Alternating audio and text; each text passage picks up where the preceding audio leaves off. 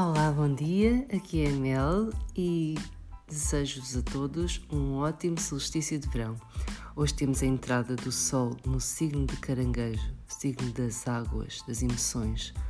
Um signo uh, bastante kármico, um signo que é cardinal, um signo que é o regente da casa 4 e que a Lua gere as suas emoções.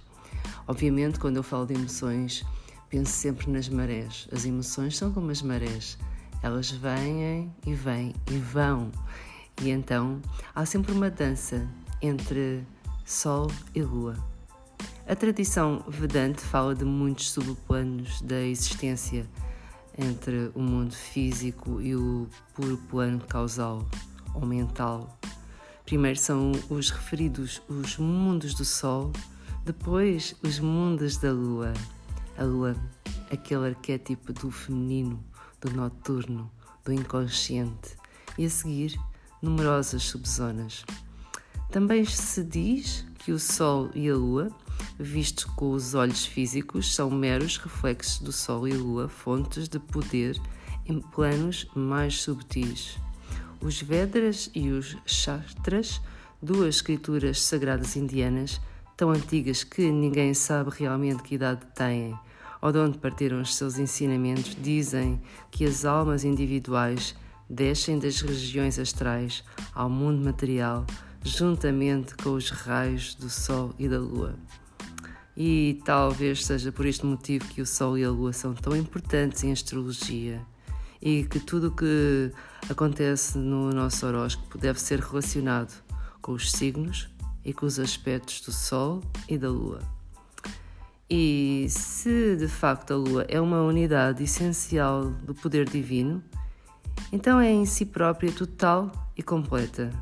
Mas quando a alma encarna nos reinos da dualidade, tal como o mundo material, onde há sempre bom e mau, dia e noite, polaridades de masculino e feminino, parece que a alma se polariza de acordo com as posições do Sol e da Lua.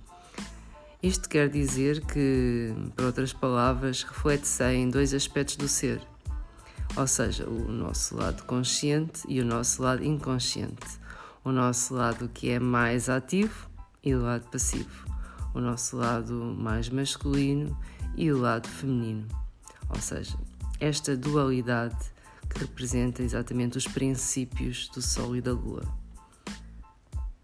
Nesta totalidade, uh, no fundo, a totalidade perde-se e começa também a divisão.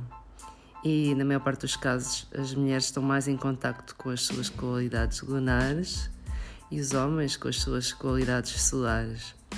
Uh, mas também devemos pensar que o horóscopo representa arquétipos que não se manifestam numa forma pura nos seres humanos vivos. Por isso, há muitos homens um, por exemplo, aqueles que têm mais ênfase em caranguejo, touro e peixes, intimamente em, em contacto com as qualidades lunares que são capazes de exprimir, e há mulheres, especialmente aquelas com ênfase em carneiro, aquário e escorpião, que sentem muito bem, que se sentem muito bem em exprimir a força e a independência características do Sol.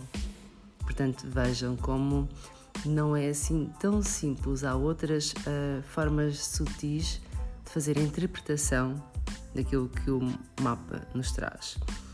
Embora a visão científica do mundo descreva o Sol como imensamente maior do que a Lua, uh, parece-me que a Lua, que é um, um, um símbolo uh, que não deve ser relacionado de facto com, com diâmetro e distâncias, tal como são vistos da Terra, não é? Porque uh, ambos os discos subtendem quase exatamente o mesmo ângulo visual e parecem ter o mesmo tamanho quando vistos daqui. E isto, de certa forma, ilustra simbolicamente uh, que as forças lunares e as forças solares nas nossas vidas são de uma forma absolutamente igual e também demonstra com clareza que, na verdade, quando vemos, observamos o céu a partir da Terra, tudo é relativo. Além disso, o Sol e a Lua, um, quando olhamos para eles e vemos que são visualmente do mesmo tamanho, às vezes até olhamos para um Sol enovoado e podemos pensar que é a Lua, não é? Um, devem dar então aos astrólogos ainda mais razão para considerarem o signo da Lua como de importância ao do Sol em qualquer horóscopo e para basearem as suas interpretações numa síntese de posições do Sol e da Lua relativamente um ao outro. E quais são exatamente os princípios solares e lunares? Portanto, quando nós olhamos para os escritos de Carl Jung, uh, relacionamos a força lunar com o princípio feminino arquétipo e a força solar com o princípio masculino, tal como os astrólogos e alquimistas fazem há milénios. Portanto, o princípio feminino é definido como o Eros, não no sentido de atração puramente física, mas no sentido mais amplo da relação com outros seres humanos. Define, o, a seguir o princípio masculino como Logos.